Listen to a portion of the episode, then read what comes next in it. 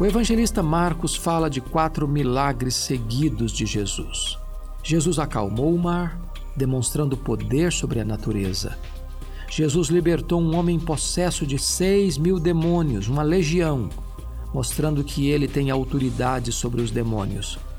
Jesus curou uma mulher hemorrágica, mostrando que ele tem poder sobre a enfermidade.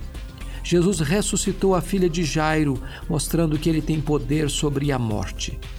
Jesus tem todo o poder sobre as leis da natureza, sobre os demônios, sobre a enfermidade, sobre a morte.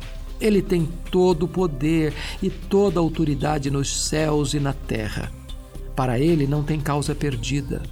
Para ele não tem problema insolúvel. Para ele todas as coisas são possíveis. Se você está desesperado com algum problema maior do que suas forças, entregue agora mesmo sua causa a Jesus e ele lhe dará a vitória.